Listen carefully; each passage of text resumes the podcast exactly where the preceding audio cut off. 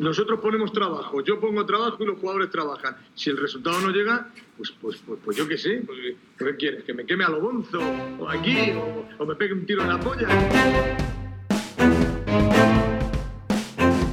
Hola a todos, ¿qué tal? Bienvenidos a Un Tiro en la Olla, vuestro podcast rojo y blanco de cada martes. Soy César Vargas y os doy la bienvenida en una semana pues, que vuelve a ser feliz para los aficionados de la Unión Deportiva Almería que volvió a ganar 3 a 1 al Málaga en un buen partido para mí de ambos equipos, un partido bastante entretenido y con un gol en el descuento de un Eros Ramazani que ya me he enterado de que destrozó muchas porras, ¿eh? Eh, mucha gente que había puesto 2-1 eh, se lamentó profundamente de ese gol in extremis de, nuestro, de uno de nuestros jugadores más carismáticos sin ninguna duda.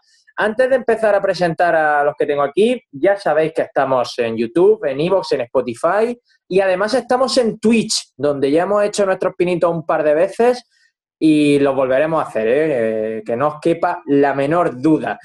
Somos un tiro en la olla también en Twitter e Instagram, seguidnos ahí. Y mm, yo nunca he creído en los milagros, la verdad, pero si los milagros existen, que hoy estemos grabando es lo más parecido a ello que, que yo he experimentado, desde luego, porque no sabéis lo que nos ha costado en esta tarde de lunes, en esta noche ya, ponernos de acuerdo los cuatro integrantes de Un Tiro en la Olla para poder grabar. Ha sido un lunes complicado. Alejandro Asensio, ¿qué tal?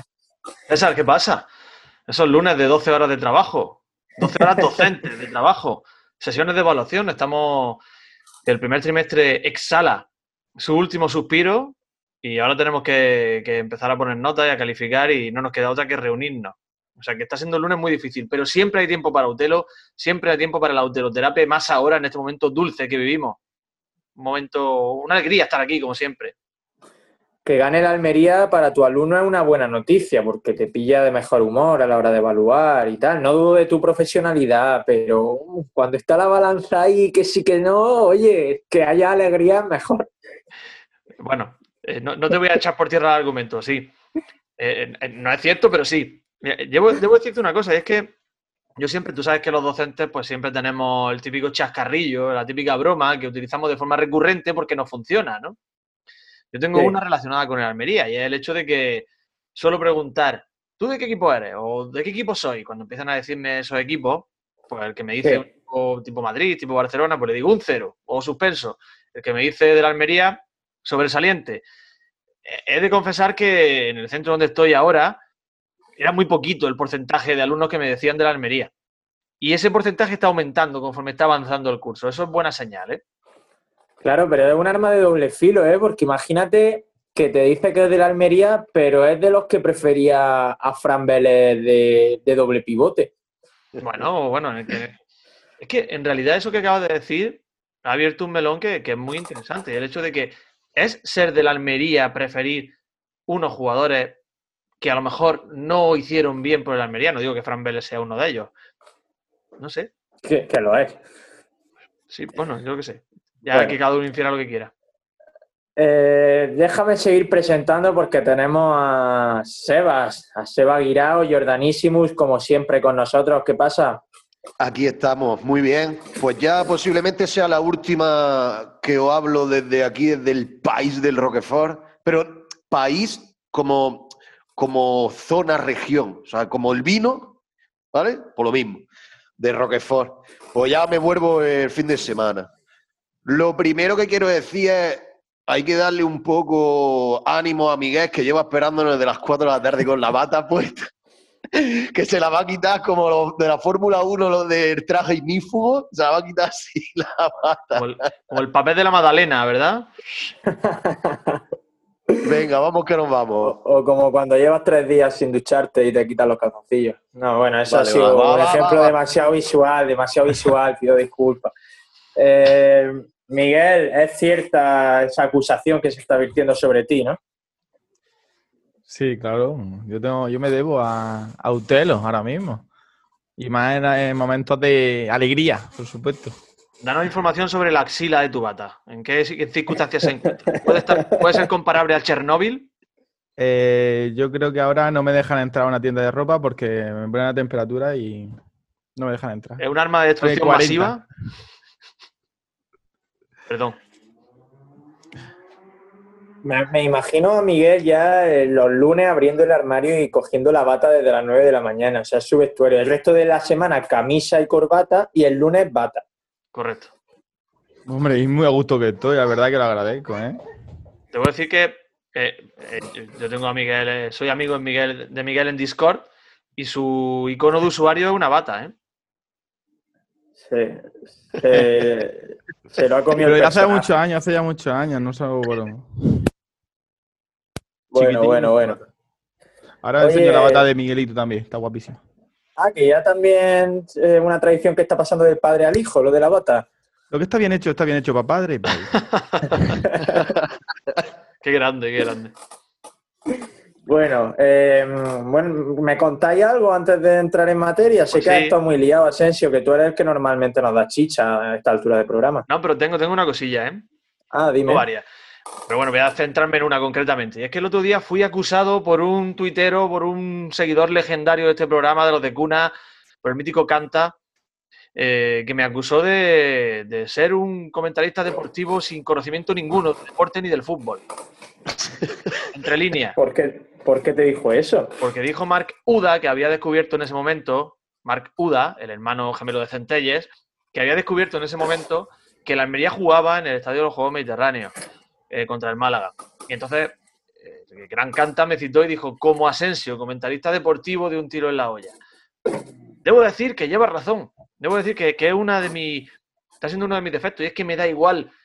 Me da igual prepararme los partidos. Yo antes, cuando era un adolescente imberbe, fanático, totalmente adherido al fútbol que organizaba su vida y sus planes de ocio en torno al deporte rey, conocía dónde habían nacido los jugadores, conocía dónde jugaba la Almería eh, 15 jornadas después, cómo había quedado la jornada 2, eh, todo. Hoy día me da exactamente igual. exactamente igual, no tengo ni idea, pero te prometo una cosa, y es que a partir de ahora, al menos voy a tener la decencia de saber contra quién juega la Almería la jornada o la semana del programa de, de Un Tiro en la Olla que estemos grabando, así que ya sé el partido próximo de la Almería y varios más porque lo he estado mirando. ¿Cuál es? ¿Cuál es el próximo? El próximo es contra el Hospitalet, el Uy, miércoles me Ah, creía, vale. que, me creía que te iba a equivocar, tío. Me creía que iba a decir el español. Y digo, No, lo tengo uy, aquí todo delante. Y después el español, ¿eh? tenemos combo catalán. Oye, Asensio, tío, me has recordado un poco, porque, tío, justo antes estaba pensando eso mientras estaba ahora doblando la ropa. Se ve que los lunes es mi día de doblar la ropa. Eso, eso te iba a decir, que cuánta ropa dobla a la semana. eh, cada dos semanas. Que escúchame, tío, estaba pensando justo eso. Estaba diciéndome, tío, hostia, qué guapo. Ve jugar a la Almería contra el equipo que sea y no, no conozco a nadie del otro equipo. No conozco a nadie de ningún Ah. otro equipo. O sea, cuando yo. Sí, sí, voy a hacer un poco, eh, voy a hacer un poco de protagonista eh, radiofónico. La gente no sabe, ¿no? Esa frase que se dice, la gente no sabe que yo estaba eh, absolutamente loco con cualquier cosa que tuviese que ver con el fútbol. Es correcto. Y, y- y tú lo sabes. Y ahora mismo se vive en, un- en una nube tan dulce y, y blanda, tío, así. Ojalá que dure, ojalá que dure para siempre. En serio. Guapísimo. El fanatismo se apaga, el fanatismo se acaba. Sí. Y es verdad que, mm, que llega un momento en el que, como el fútbol al final es una repetición de patrones, como que te da igual una cosa u otra, ¿no? Eh, Pero sí es verdad que, que- que es curioso cómo cambia la gente conforme va, va creciendo y va aumentando su edad. Por cierto, no sé si va, vaya a entrar alguno a colación del tema de debate que estamos tan interesante que estamos teniendo en cuenta. No me habéis preguntado por mi fondo de hoy, ¿eh? Es verdad, es como un concierto, ¿no?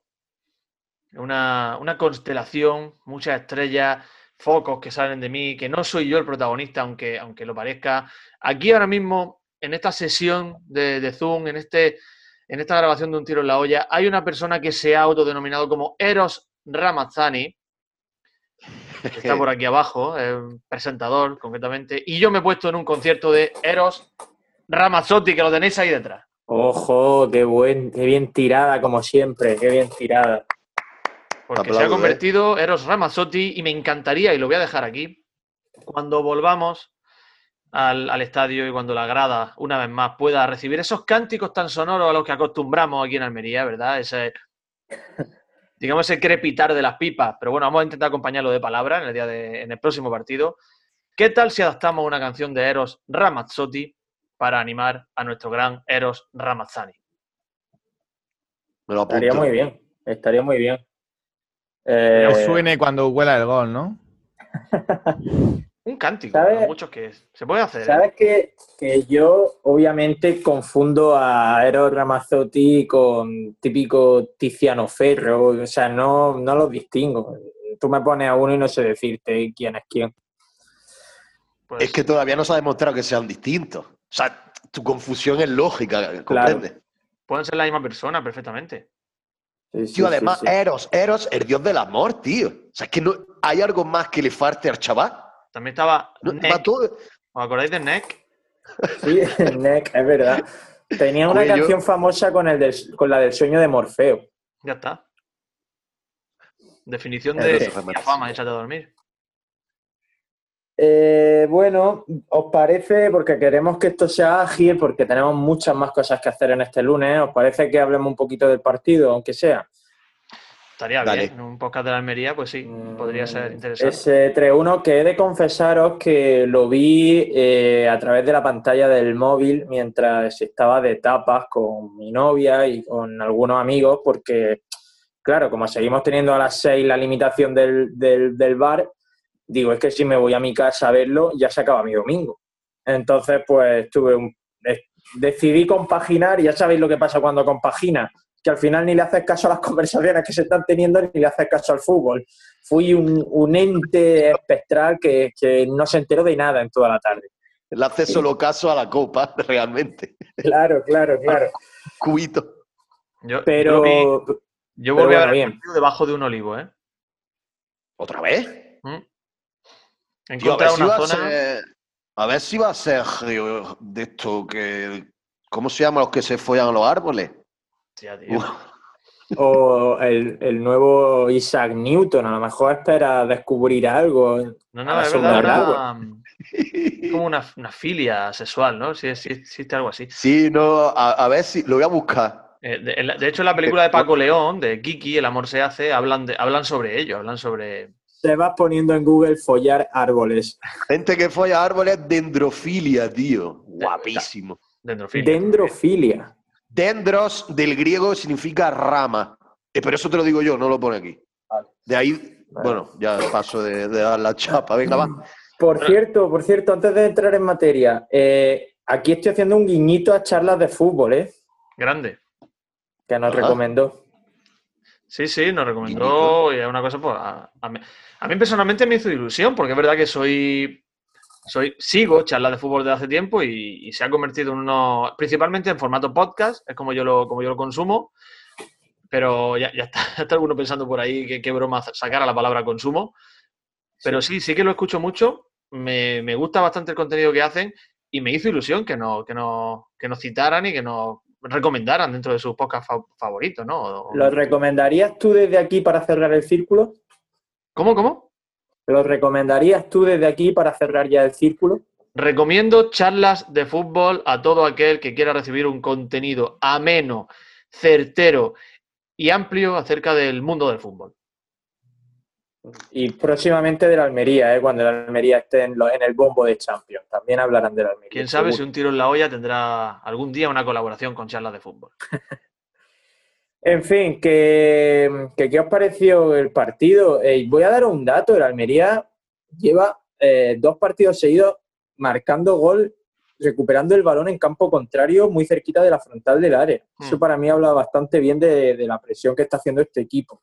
El otro día no dio para ganar, hubo que marcar algún gol más, pero contra en el partido anterior, por ejemplo, con el gol de Sadik, sí dio para, para esos tres puntos. ¿Empiezo yo? Sí, Bueno, yo- a mí me, me- decir que, que la Almería me parece un equipo muy sólido y un equipo, como ya he mencionado en ocasiones anteriores, que gana casi por decreto, que gana ya por la inercia, esa inercia que tienen normalmente los equipos que están arriba y que le hacen encaramarse a los puestos altos y no bajarse. Eh, lo que más destaco yo de este equipo principalmente es la superioridad técnica que se le ve siempre, o casi siempre. Solo ha habido una vez que no, que no se le ha apreciado y fue precisamente contra, para mí, el mejor equipo hasta ahora de la categoría, que es el Mallorca.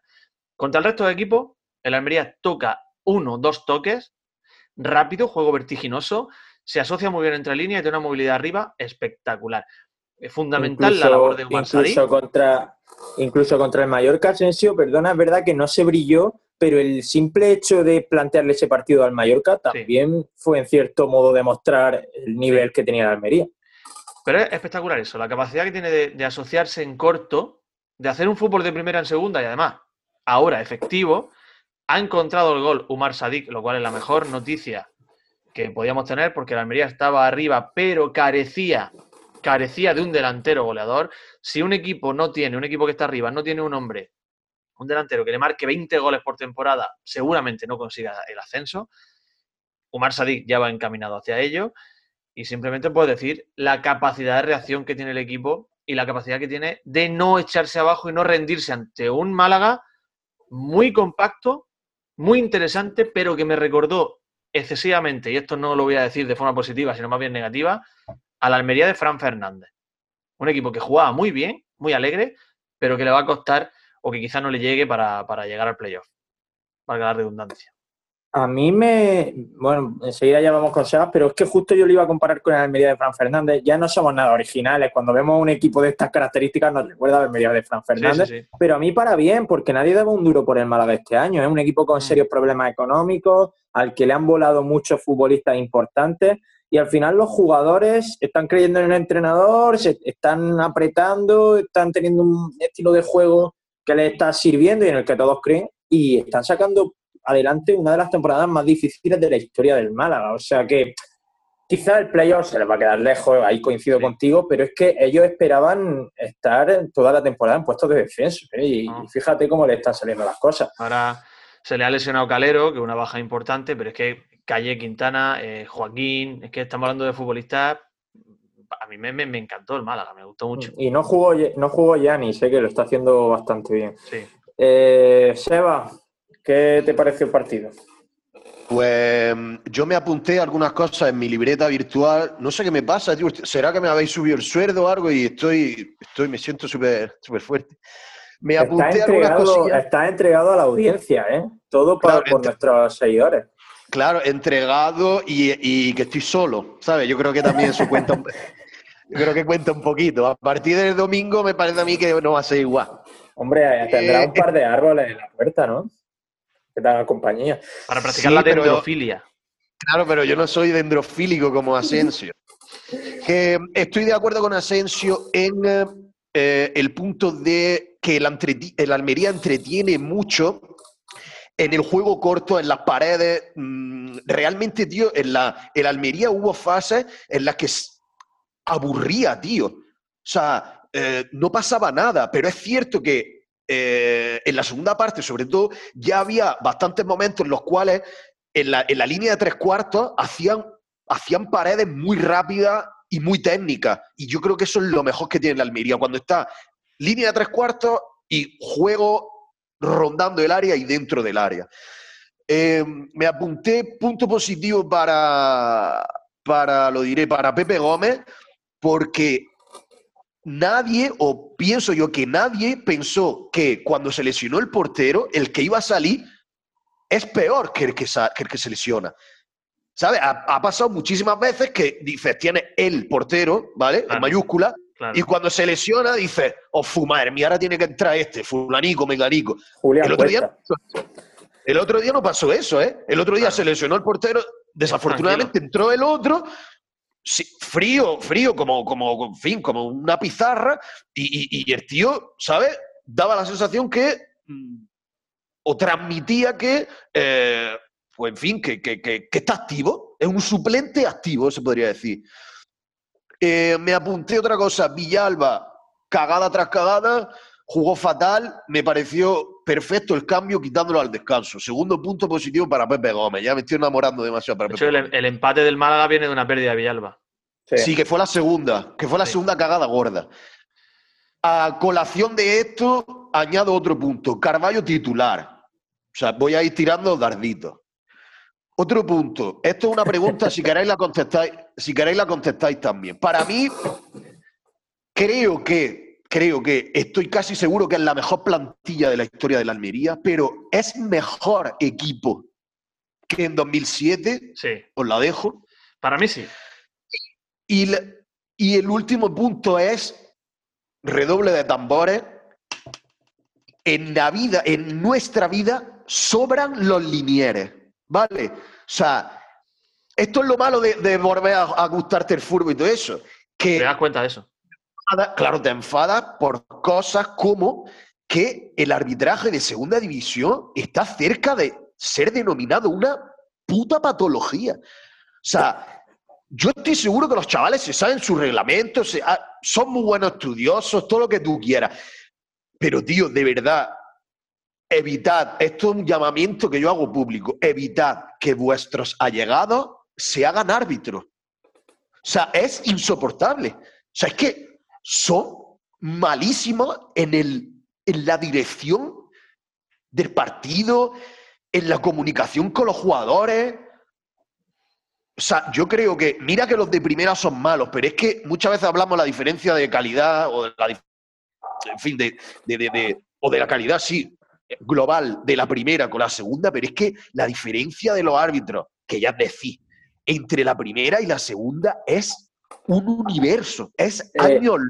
O sea, es ahí- absolutamente asqueroso, asqueroso. Y punto, Ah, punto y Ahí yo lo trasladaría incluso a la diferencia entre los futbolistas de primera y de segunda, que precisamente el otro día hablaba con mi padre, porque eh, estaba viendo el Atlético de Madrid, Real Madrid, y le dije a mi padre, Cross y Modri no solo son buenísimos a nivel técnico, ¿no? a nivel de, de capacidades, de cualidades, sino que son inteligentísimos, saben en todo momento lo que tienen que hacer, van un paso por delante de la jugada.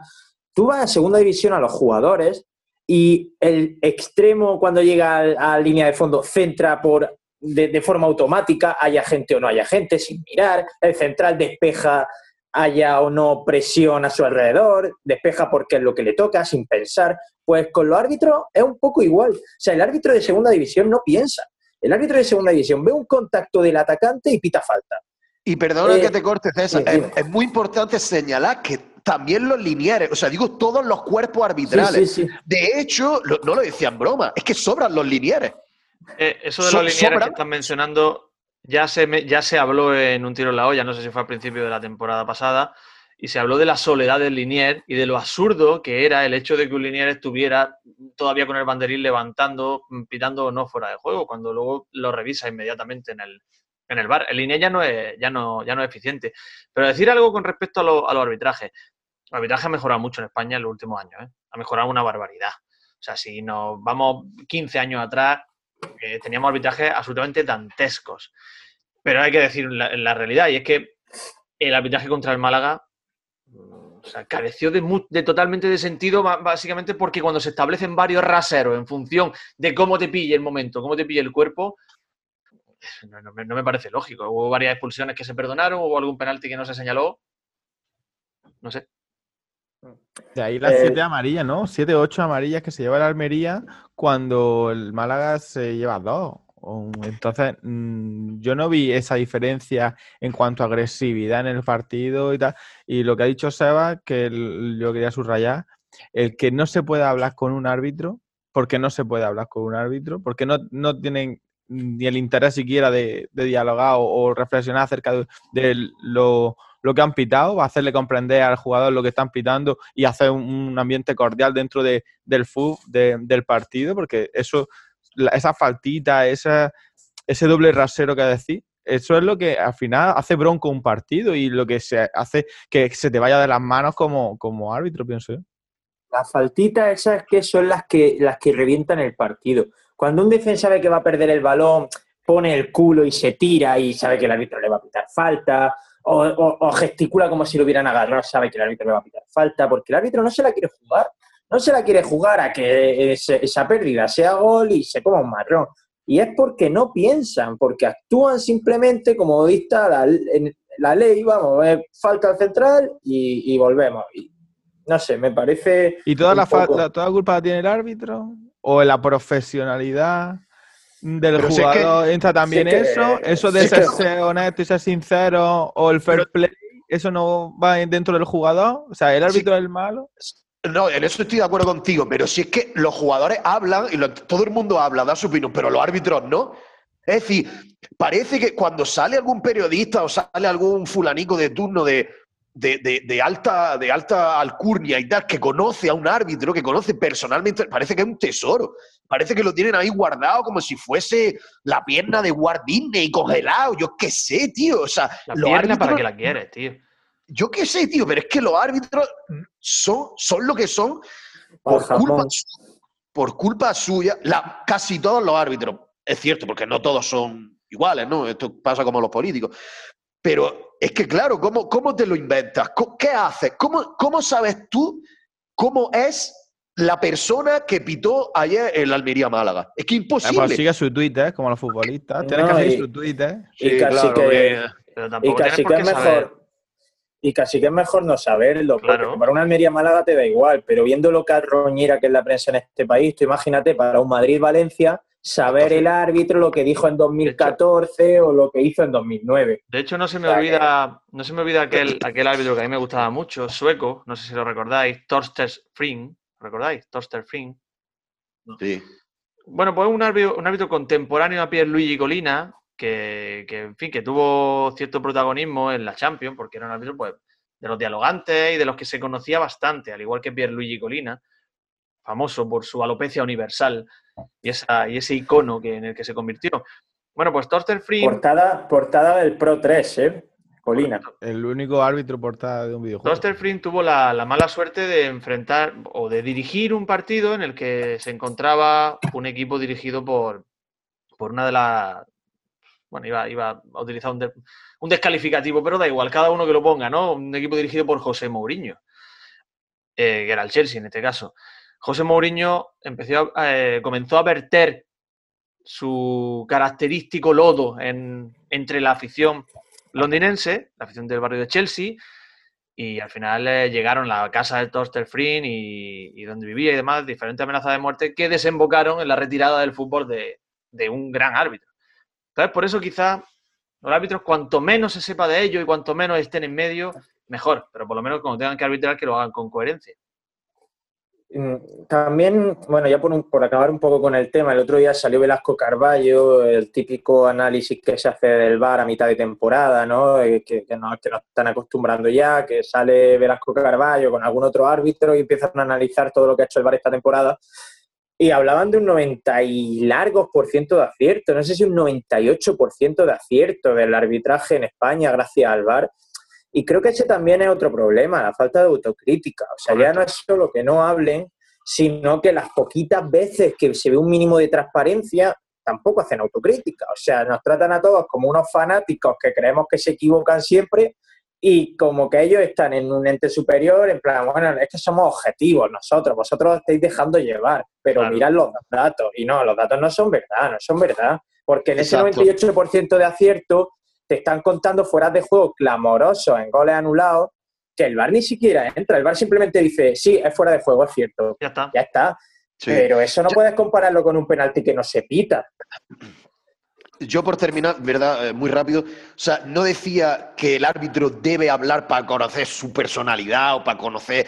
Lo que me refiero es, vamos a ver, caballero, ha pasado esto en el partido, se ha equivocado en una roja, yo qué sé, lo que sea, o por, pero tiene que haber una información sobre los puntos clave de los partidos. Por ejemplo, ha pitado usted 40 faltas de las que saca el culo al, defensa y no sé, no sé cuánto. ¿Por qué la ha pitado usted? Pues que el árbitro diga, mira, porque creo que esto incumple la regla fulanica menganica. ¿Por qué ha sacado usted siete amarillas? ¿Por qué no se puede hablar con usted? ¿Qué le ha dicho, la- eh, ¿qué le ha dicho Ramazzani? Es que que, le, sí, que en, la, en la repetición casi que no se le ve abrir la boca. Yo me refiero a, ha habido una cosa, ha habido un problema, ha habido una duda eh, alti- altisonante Sí, en el partido. pasa- ¿Por qué usted hace eso? Es que que no se...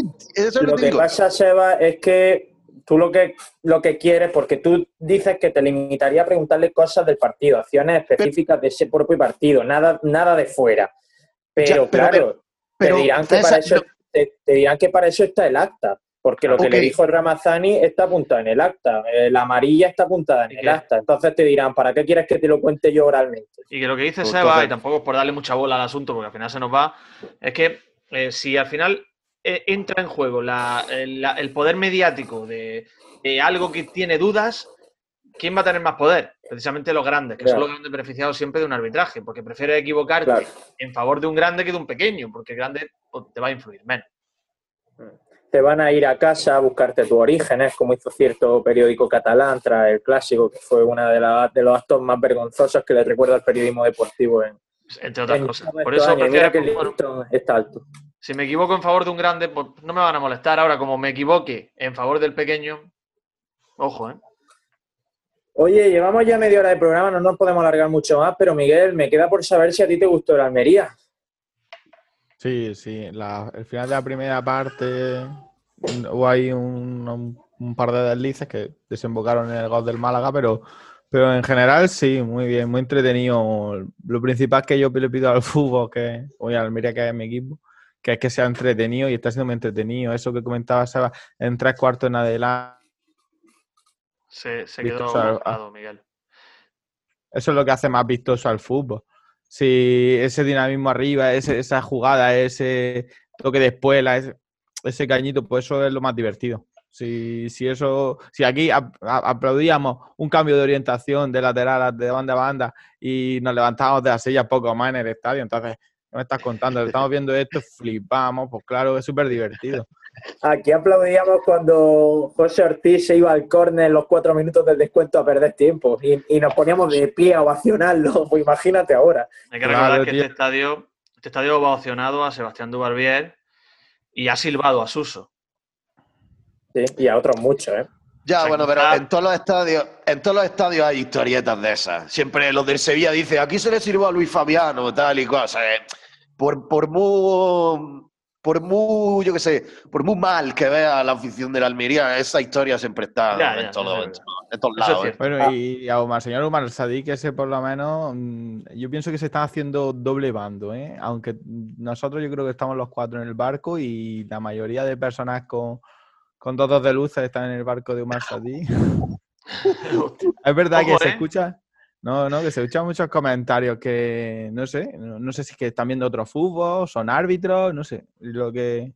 No, que- a ver, es verdad que, que Sadik hay muchas veces que por muy en su barco que estés, como estamos los cuatro, te desespera, porque de pronto se le escapa un balón fácil en una conducción o se cae de boca y dices, pero tío, pero bueno.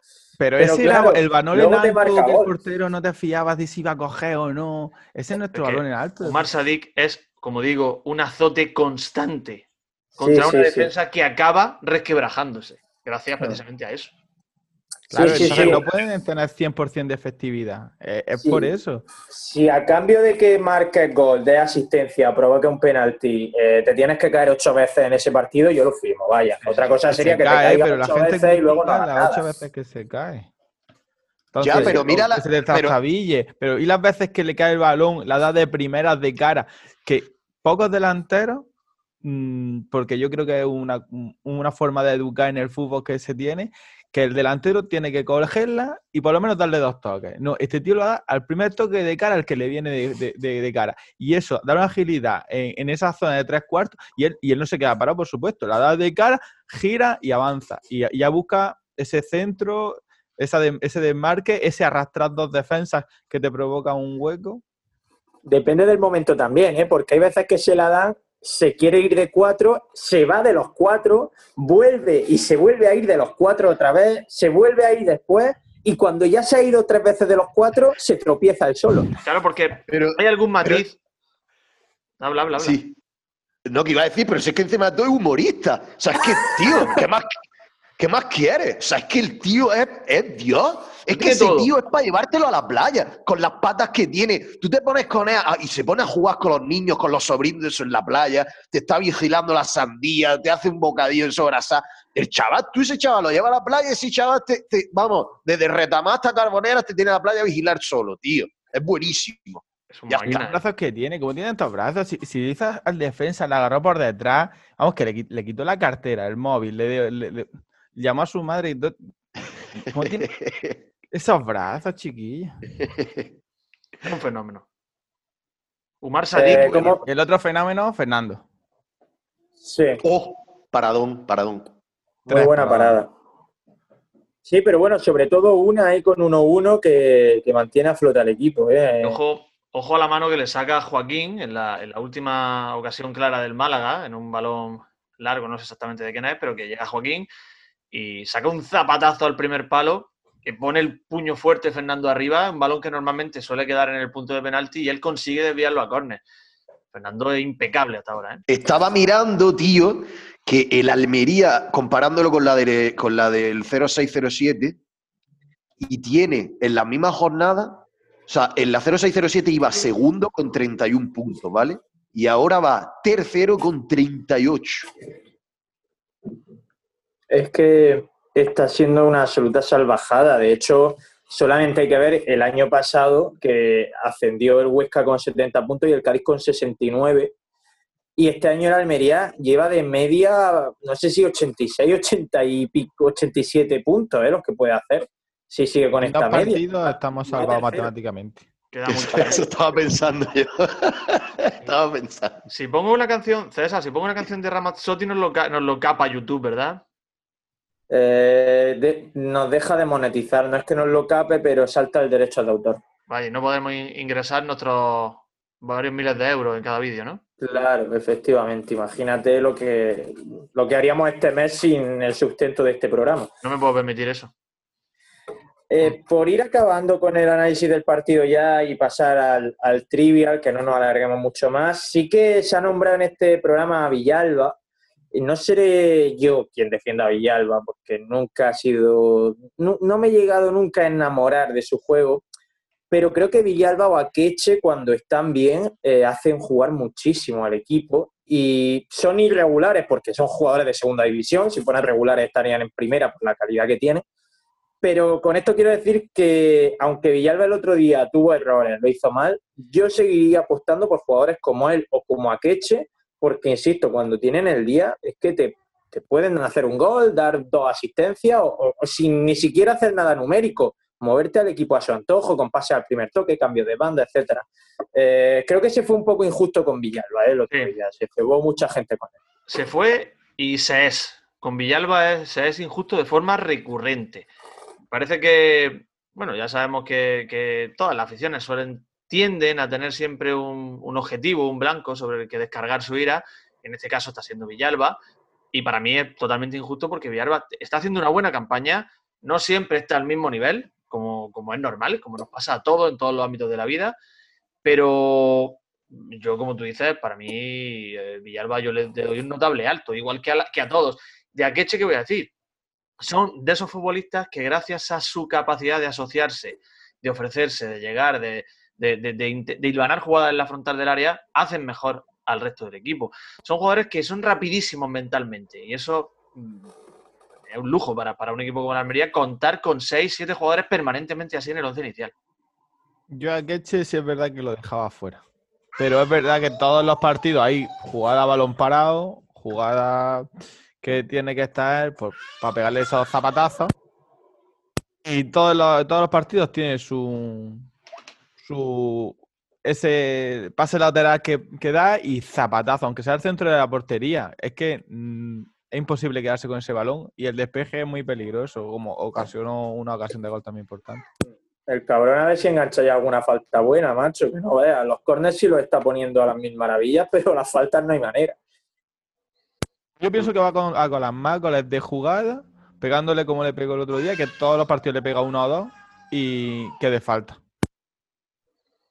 Sí, teniendo en cuenta que de jugada ya lleva dos, creo. Bueno, no, llevo uno de penalti. Bueno, Oye, lo mismo, fin. lo Y bueno, mismo cuando menos esperéis o abandono, ¿eh? vale, no te preocupes, sabemos que tienes obligaciones, Asensio. Por eso vamos a pasar, si os parece, ya al trivial para, para ir agilizando esto. ¿Os parece? Y es que ya llevamos casi tres cuartos de hora de programa, de todas formas, 40 minutos. O sea que hemos cumplido de sobra. Sebas, ¿cómo lleva ese trivial? Pues bien, bien. He, he- he trastocado un par de cosillas porque tenía una estadística ahí torcida que eh, eh, se ha quedado anticuada, efectivamente, con, con el partido del otro día. Así que me he preparado otra pregunta. Tío, es un máquina, chaval. Joder, cómo improvisa. Bueno, pues participamos, si os parece, Miguel y yo, no sea que Asensio se tenga que ir en mitad del trivia. Su coche favorito. Me llevo el terreno y sobre todo porque trabajo mucho por el campo. Me parece Vale. correcto. Y me, Venga, me- pues me parecería que la Almería jugase contra el Racing de Murcia en Copa del Rey y se enfrentase a Samuel Eto'o. Pero la ha fichado. Quería decirlo, lo siento. A esto al final no, fichar. a esto no lo ha fichado. No, parece ¿Quién que sí, fichado? ¿eh? ¿Van que, que lo digo porque ha subido eh, Rafa Scritch eh, un vídeo a, a YouTube hablando de eso, de que, de que tú podrías jugar la Copa del Rey con el Racing de Murcia. Creo que se lo propusieron y todo dijo que no, pero bueno, lo estoy buscando porque ya me has puesto en duda. Sería precioso, una ¿te cosa muy, ¿Qué dices, una Rafa, cosa muy, muy, muy. Perdón, perdón, Ah. perdón. No, no, habla, habla, Seba. quería preguntar que qué había pasado con Alfonso García. No. Ah, Iba a preguntar si hay una respuesta corta a la pregunta ¿por qué el Zaragoza va a bajar segunda vez? Una respuesta corta a esa pregunta. ¿Que por qué Sí, va a Que se ha bajar? quedado el último. Porque, pero por, por motivos económicos, por, eh, por contrabando de droga en el ayuntamiento, por, ah, por algo en concreto. Yo creo, yo creo que no va a bajar el Zaragoza. Yo pienso a mí no me, no me desagrada el equipo que tiene. Pero si bajara sería por la ine- inestabilidad que lleva arrastrando a nivel económico e institucional desde hace varias temporadas. Y por cierto, había hablado de Alfonso García y el Águilas. Eh, bueno, del Águilas no, pero de Alfonso García sí. Está muy cerquita de, de irse del Águilas. No sé Es si lo verdad. había enterado, pero, pero está habiendo bastantes follones a nivel económico, temas eh, nómina y tal, y por supuesto Alfonso García está, está implicado y podrían echarlo eh, de, del águila. O sea que haciendo amigos allá por donde va el presidente, el expresidente de la Almería. Una pena. Vamos con el trivial, Seba. Bye. Tengo unas buenas preguntas. ¿Le damos empiece- directamente fuerte y al pie? Que empiece Miguel. Venga, Miguel. Tengo una pregunta que te va a gustar, te va a encantar. En 1934, el Athletic Club de Almería fichó a un exdefensa del español, retirado en el Valencia, que por su experiencia y conocimiento se convirtió en el primer entrenador como tal de la historia futbolística almeriense. ¿Quién? A. Joaquín Araté. B. Casto Moliné. C. Pera Solé. O D. El marido de la vecinica. ¿Qué Buah. decía? En Olé. ¿Cuál es el primero? El Joaquín. primero es Joaquín Araté. El Arate. primero es el correcto. Son, son nombres reales, ¿eh? Araté, Moliné o Solé. El primero, el correcto, tú dices. Sí, sí, eh, sin duda. Pues no, porque es el segundo, Miguel, lo siento. El primer, entre- el primer entrenador como tal de la historia fue Casto Moliné, de la historia almeriense. Sigue, ¿Sigo, no, Cesillar? Sí, sí, sí, vamos. Venga, pues el siguiente, la siguiente pregunta, a ver si soy capaz de encontrarla, está aquí.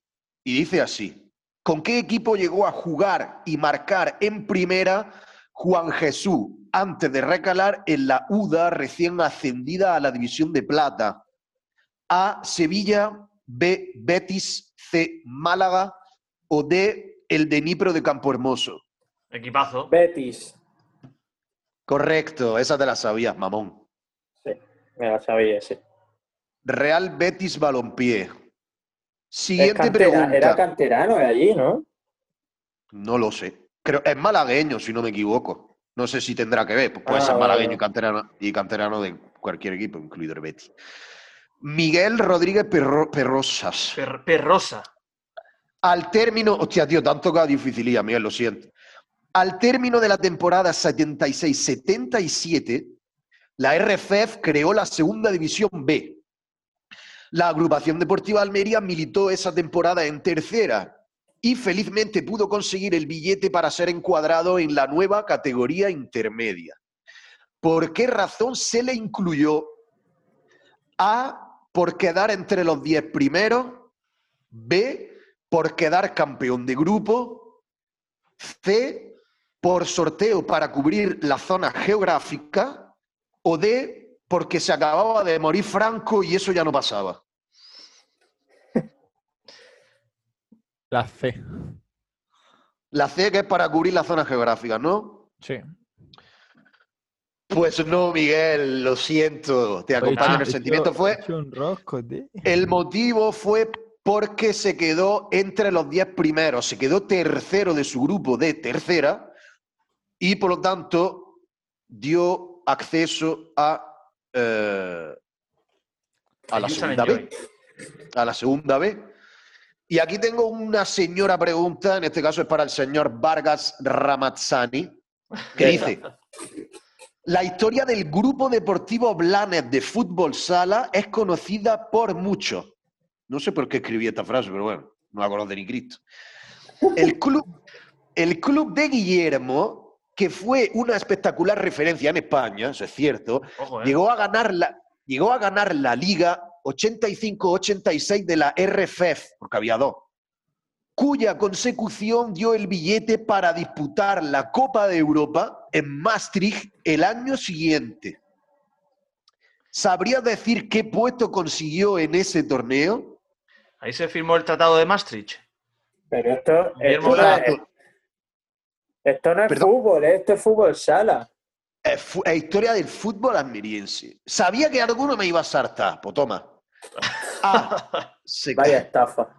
A se quedó tercero. B, cuarto. C, quinto. O D, el mismo que José María, Mar- José María García en la NBA. Eh, yo voy a decir, el, mm, somos almerienses, así que voy a decir el más bajo de, lo- de todas las opciones que me han dado, que es quinto. Grande, te daría un beso si te tuviese al lado. Se quedó quinto. Qué razonamiento quinto más de la Copa- derrotista, tío. Quinto de la Copa de le he Europa. acertado, Sí, sí, sí. he acertado. Los que más lejos han llegado en la Copa de Europa han sido eh, Guillermo Blana y Ramón Cedeño, ¿eh? En la, Correcto. historia de, en la historia de toda la provincia, ¿eh? Subcampeón Sí, de Europa, Unicaja Almería, ¿eh? Correcto, correcto. Por cierto, el otro día falló la gente en el Twitter la pregunta de, de la farmacéutica, Pero, tío. Me espera un momento. lote de reír. Debo corregirte algo. Ha habido campeones de Europa almerienses, ¿eh? Lo he dicho sin saber, yo. Corrígeme todo lo que quieras. A ver, la- la- el equipo de la Universidad de Almería, y que me perdonen por favor mis amigos que han jugado Zamora, Joselillo, etcétera, etcétera, Pedro, etcétera, y otros muchos, creo que llegó a ser campeón de Europa, ¿eh? Creo que, creo que sí, a la final llegó, vamos, pero no sé ya si la ganó. Perdonadme que no No, me acuerdo, realmente- pero tengo entendido que sí, ¿eh? De España varias veces. Y no sé si es Víctor Fernández, el, eh, el eh, girense que hace Windsor. Creo que también lo ha sido, ¿eh? Sí, es Víctor Ya, pues Fernández, nada, pues ya tiene- pero ha sido campeón tiene- del mundo, Víctor Fernández. Víctor Ya claro, tiene Eso le ahí- convalida como campeón de Europa también. Si ha ganado en el mundo, es campeón de Europa. Ya, no, hombre, no es lo mismo. bueno. No, ya, una broma. hombre. Técnicamente, no. Y de Benfica. Y, ¿y Velefike. cómo, se llama el triatleta, el triatleta paralímpico almeriense? Ah, Jairo, Jairo, Jairo, Jairo. Jairo Ruiz. Sí, sí. Ah, Y seguro que además, seguro que hay un campeón de petanca almeriense. Seguro. Ay, el otro Bueno, día estuve ahí en el entrepar que me explicaron todas las reglas de la petanca. Muy Ojo, eh. Muy bien. Bueno, pues vamos a ir despidiendo si os parece bien. Mañana hay Copa del Rey, por cierto, a las 8 de la tarde creo que es, el Hospitalet de Almería. Tengo esperanza este año en la Copa del Rey, ¿eh? Yo te iba a decir, la verdad, yo, yo que sé, a mí me, me hace ilusión el partido, la verdad. Te iba a decir que ya que te has soltado, que te disfruté de tu directo con Coppola en Twitch y ya eres streamer también con un tiro en la olla, no sé, quizá podríamos hacer un directo también para este partido o no. Ah, Vamos a dejarlo ahí en el aire, ¿no? Lo vamos hablando porque yo tengo un miércoles complicado, pero si puedo, prometo que, que lo valoramos para hacerlo, ¿vale? Tiene que venirnos muy rodada la cosa. Sí, pero oye, no es mala, no es mala idea, yo me lo paso bien haciendo esos streaming, o sea que lo vamos, lo vamos viendo.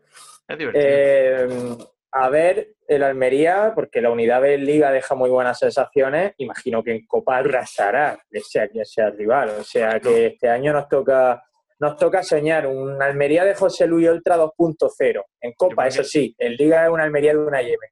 Yo creo que el hat-trick de Jordi Escobar está garantizado, ¿eh? Sí, sí, sí, sí. En fin, que nos vamos a ir despidiendo Miguel Rodríguez y Subata. Un placer volver a teneros a los dos aquí un martes más. A servir.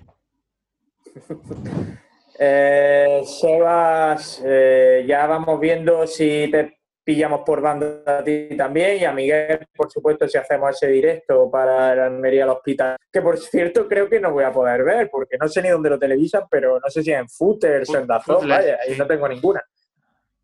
Bueno, En Pero bueno, lo he hecho. Que ya está. es- Eh, Yo no dicho, Sebas. No, te iba a decir que no tengo ni idea. Tengo cosas que hacer yo también el miércoles, no tengo ni idea ni si podré estar para Twitch, ni si podré estar para el partido mismo. Una cosa, si veis esta semana al Palen por la calle, le decís que dentro de dos años, on tour al estadio Diego Armando Maradona. yo, yo lo, lo suelo ver, ¿eh? Es rara la semana que no me lo encuentro con el perrillo por la calle. ¿Cuál es el estadio, Diego Armando Maradona? San el nuevo ¿no? Por favor, estadio. fuera de ese tío ahora mismo. Fuera. ¿El nuevo estadio de, de- pero de qué? ¿Dónde? El Nápoles. Del El Nápoles. Nápoles, ¿eh? Ah, y y eso, que le toque al Granada, al Nápoles, y que, y que esté jugando Copa Euro- eh, Europa, Europa League, que no pueda ir al estadio a verlo, es que da rabia eso, ¿eh? Ya. En dos años, si no hay coronavirus, en dos años está allí tú. Venga, que estamos despidiéndonos. Un besico, Bueno, chao. Un beso, Seba Asensio. Has aguantado estoicamente todo el programa. Reto superado. Yo la, la verdad que no sé ni cómo, ¿eh? Porque me ya, ya me están reclamando por la otra línea, por la línea B. Un placer estar aquí. La hoteloterapia nunca falla. Hasta la próxima. Claro que no, y, y menos cuando hay victoria, es todo mucho más fácil. Estáis escuchando ya a Sebastián Dubarbier y Pepe Maña, cervezas vacías, yo soy César Vargas, me despido de vosotros y os emplazo a Twitch este miércoles, no lo sé, si no, el martes que viene, programa normal, como todas las semanas. Estad atentos a nuestras redes sociales porque ahí os estaremos informando de todo. Adiós.